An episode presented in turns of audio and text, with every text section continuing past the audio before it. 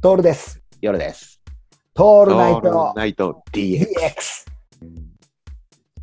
俺、だからさ、まああんまり、あんまり言っちゃうと守秘義務的なところがあったりするんだけども、今、ブランディングしていくときにさ、究極の形だよ。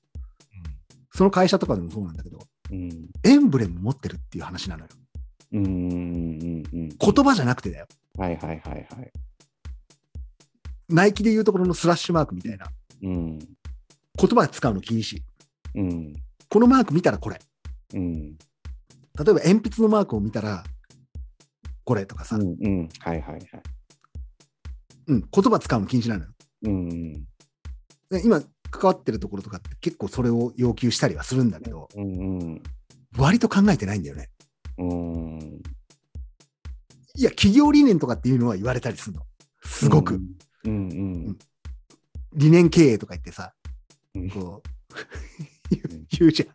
この理念に基づいた形でとかって言われはするんだけど、それも結局言葉なのよ。うん。言葉って全部嘘つけるじゃん。もうこ、こもう言っちゃったら変だけど、うん。ず全部嘘つけるのよ。うん。だってそこのプロットがあるって俺は知ってっから、知ってるからって言っちゃったら変だけど、セールスコピーもそうなんだけど、全部形があるわけだから。でも。もさ、形、あの、なんていうかな、画像みたいなもので訴えることができちゃったら、うん。一番強えなって、俺最近考えてて。うん。でよ夜さんと前作ったさ、俺。らの会社、8ビートっていう会社作ろうぜって言った時のマークとかあるわけじゃん。はいはいはい。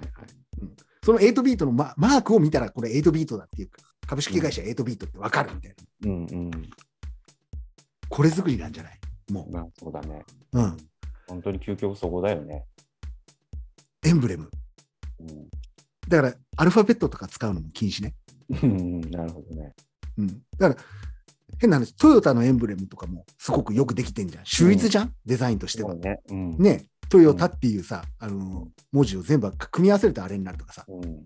でもさ、じゃあ、ベンツのさ、マーク、うんメルセデス・ベンツのあのマーク、3つの、この、うんギャンギャンギャンみたいな やつ、はいはい。あれとどうかって言われると、ベンツの方がさ、おおって思っちゃったりするんだよね。そうだね。あまりに単純で。じゃあ、ルイ・ヴィトンのマークって言われると、ルイ・ヴィトンはもうやぼったいのよ、俺からすると。うんここシャネルとかもそうなんだけど、うんわかる。るじゃん。出どころがわかるじゃうん。んうんうん。トヨタは出どころちょっとわかんないじゃん、説明されないと。そうね。出どころわからないマークってすごくないああ、すごいね。でも聞いて、説明受けたらわかるって。うんうんうん。どう俺この作業なんじゃないかなって次の広告業界がやらなくてはいけないのあはあ、そう、そうであってほしいけどね。ねうん。え、うん、まあこれもまたパクられるパクられるっていうかパクられることはねえんだろうけどこれはねこの聞いていただいてるリスナーには伝えたいねうん、もういろいろ入れるなと。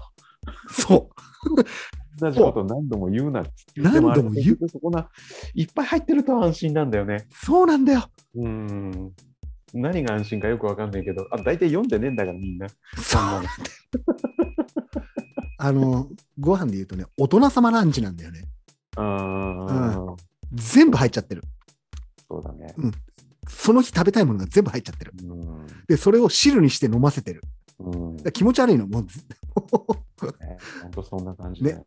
うんもうねわけわからんわけようん自分で何を言ってるかわからんわけ、うんうん、売ってるものすらわかんないから変な話、えー豚汁脱毛専門店って言われてるような感じうんうんうんうん本当そうだよ。うんわかわかんないよねうんもうんうすごいでも楽しいんだろうね言ってる方はね言ってる方はね。言ってる方はでも楽しい作ってる方の身になれよって話なんだけど。そうだからねあとそおうそうお客さんは読まねえし。